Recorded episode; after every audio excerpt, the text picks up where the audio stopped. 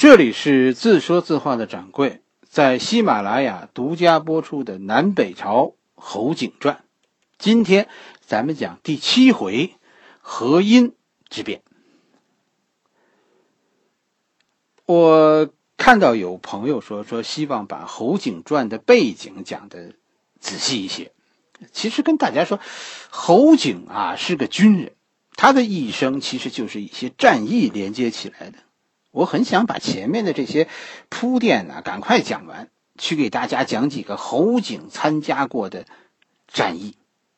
南北朝的一些铺垫，其实大家去找一下我以前讲过的一部书《刘裕传》，是吧？其实那里面讲了很多了。我觉得咱们每一集的故事啊，其实时间都不长，我愿意给大家讲点干货，是吧？这些翻来覆去的话，我不用。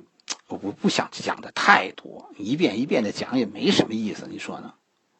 不过既然大家说了愿意听，那咱们就放慢一点速度，是吧？把一些呃历史事件给大家再仔细的说一说。匈奴人呢，其实性格上和我们汉人啊有很大区别。你比如说，我们对生命的态度就不同。你说咱们汉人怎么对待自己的老婆孩子呢？实际上，历史上啊，很多北魏的皇后是保姆，那这家人在咱们看来真的是够乱的啊！不是不不是你想的那样，北魏的皇帝并没有说乱到和和保姆乱来，不是这个意思。北魏执行了一个咱们看着看不懂的政策，北魏皇帝都是子贵母死，执行这样一个政策。什么意思呢？如果你给皇帝生了一个儿子，这个儿子只要被立为太子，那这个孩子的母亲就必须死。北魏的很多皇帝都是跟着保姆长大的，跟保姆特别亲。为什么？为什么皇帝要杀了给自己生儿子的女人呢？这个政策是北魏的国策。但是发明这个办法的人，我跟你说是汉武帝。中国历史上汉武帝就是这么干的。北魏这样干是有原因的。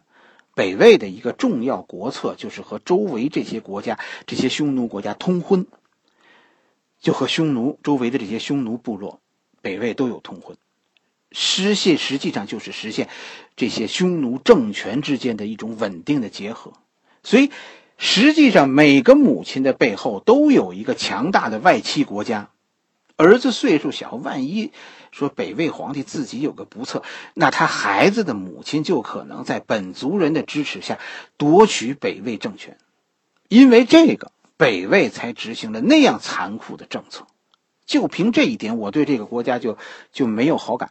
这也是我不愿意给大家讲他们故事的原因，就是他们很多的。文化政策其实站在我们一个一个根深蒂固的汉化思想人的脑眼睛下呀，是是不怎么好讲的。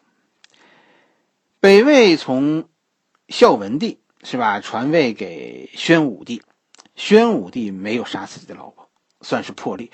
宣武帝也是受到汉化文化影响很大的人，他没有因为立太子杀了自己的皇后。但是事实证明，宣武帝错了，他放过了孩子他妈，可害了孩子。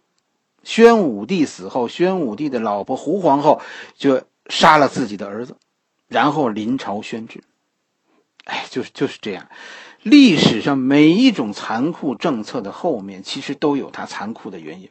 母以子贵还是子贵母死，其实根本原因不在皇后身上。这是看皇帝找什么样的人当老婆。胡太后杀了亲儿子，让自己的侄子当了皇帝，自己掌握了政权。这背后其实支持他的人，我告诉你是汉人。在孝文帝以后，到孝文帝的儿媳掌握政权，是吧？北魏开始朝着汉化方向再次前进，这就引发了北魏一些极端仇视汉人的人的不满。在六镇兵变以后，再一场塌天大祸紧跟着就来了。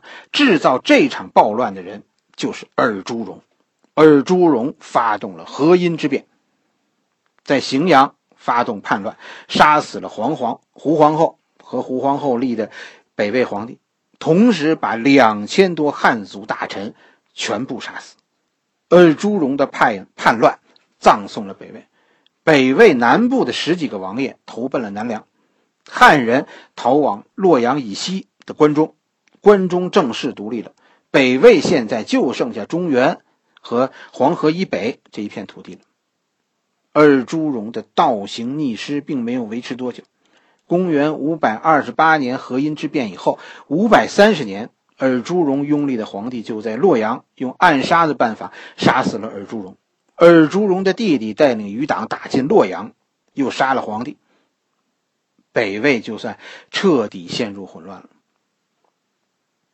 原本投靠尔朱荣的高欢，眼看时机成熟，背叛了尔朱荣。五百三十一年，就在尔朱荣死后的第一年，高欢起兵攻入洛阳。第二年，五百三十二年，在晋阳，高欢击败了尔朱荣残部，把自己老上司尔朱荣一家斩尽杀绝。也就在这个期间，宇文泰巩固了在关中的地位，在一帮倾向汉化的这个贵族势力的支持下，哎，在西北站稳了脚跟。北魏实际上现在已经四分五裂了。到公元五百三十四年的时候，高欢迁都邺城，在那里拥立的新皇帝开始实行极端仇视汉人的政策。西魏、东魏的局面初步形成，是吧？西魏是宇文泰执行的是汉化政策，东魏是高欢执施执行的是仇视汉人的政策。侯景啊，一开始是跟着尔朱荣的。是吧？但是侯景并不算是尔朱荣的嫡系。你想吧，他一开始参军是参加政府军的，而后呢，呃，当时呢，后来政府军的老大说葛荣造反，他才去跟着尔朱荣的。实际上，就是说侯景啊，还是跟着政府的。现在尔朱荣已经死了，高欢代表政府，所以侯景投降，投奔了高欢。他在尔朱荣手下的时候就是定州刺史，现在高欢把濮阳也交给了他，就说你看一下地图，侯景现在控制着整个的河北南部和河南北部。侯景实际上是公元五百三十年到五百三十四年这场动乱的大赢家，是吧？当尔朱荣和高欢争夺的时候，侯景通过拥兵观望，最终获得了好处。但是这也成为高欢以后一直不信任侯景的一个原因。侯景，我们的历史上对他其实是有定论的，这是一个有定论的坏人。他的坏，首先是朝秦暮楚，而后就是残忍。但是其实，当我们看清楚一件事，那就是侯景啊，其实始终是有自己的选择的。是他的环境在改变，一会儿张三上台，一会儿李四上台，侯景其实始终是有自己的选择的。这个选择就是什么？就是跟着政府走，不管谁上台，谁代表政府，我就拥护谁。所以，我心中的侯景，其实他的心智还是蛮坚定的。第一，侯景始终是拥护拥护北魏中央政府的，在匈奴人中。这应该算是拥护中央的，是吧？历史上说他几次叛变，他背叛葛荣，那是因为葛荣造反；他背叛尔朱荣，是因为尔朱荣造反；他背叛高欢，那是因为最后高欢的儿子篡位。侯景这个人，历史上对他很贬低，但是看过他的这些背叛，其实这个人应该是应该不坏，对吧？北魏不是没有自己的忠臣。但北魏不是一个好政权，一个好政权是断然不会让忠于自己的人蒙羞的。侯景成为一个坏人，不是因为他做错了什么，是因为他所忠于的这个国家不值得他如此。历史上没有一个国家是凭空建立的，再邪恶也有他的拥护者。所以引申到现在，我觉得爱恨。不应该是你对别的国家的唯一判断，你也不应该成为你看待历史人物的唯一立场。努力去寻找他们这样做的理由，这其实才是问题的关键。公元五百三十四年的时候，北魏还存在，仍然是一个名义上的国家，只是说这个皇帝现在控制在高欢手里，而他四周的人不服，其中最大的反对者就是宇文泰。现在宇文泰盘踞在关中，拥护他的是汉化势力。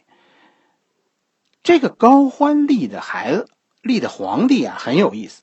这个人的感情生活啊，太复杂了。我们汉族认为说，你和你的堂兄妹是不可能成为夫妻的，堂兄妹。但是这个元修就是北魏呃皇帝，他和自己的堂妹的关系不一般。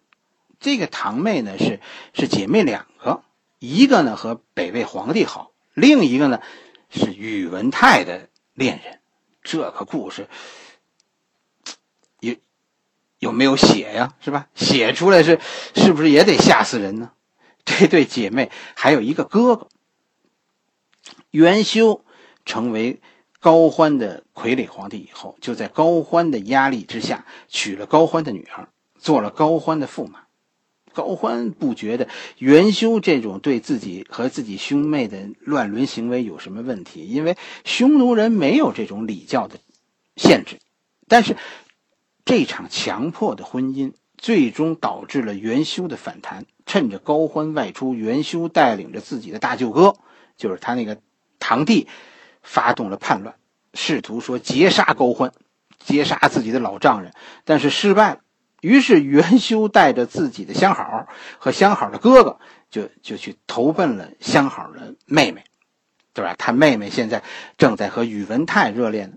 说，眼看着皇帝来投奔自己，这其实是宇文泰千载难逢的机会啊，是不是？可是宇文泰这个汉化程度很深的人，他看不起自己这个一弹跳。更加重要的一个问题就是，元修来是来继续做皇帝的，他不肯给高欢当傀傀儡皇帝，也不肯给宇文泰当傀儡，双方的矛盾就爆发了。宇文泰就以皇帝元修伤风败俗为理由，啊，公开了皇帝的隐私，杀了皇帝和和自己恋人的姐姐，然后呢，然后立自己恋人的哥哥为新皇帝。而元修一跑，元修就高欢就立了新皇帝。北魏到元修这儿就算是亡国了。北魏现在有两个皇帝了，就是东魏高欢控制的皇帝建都在邺城，呃，和西魏宇文泰立的皇帝建都在西安。东魏和西魏的战争从此开始。好了，这一回我们的故事先讲到这里，下一回。我们继续。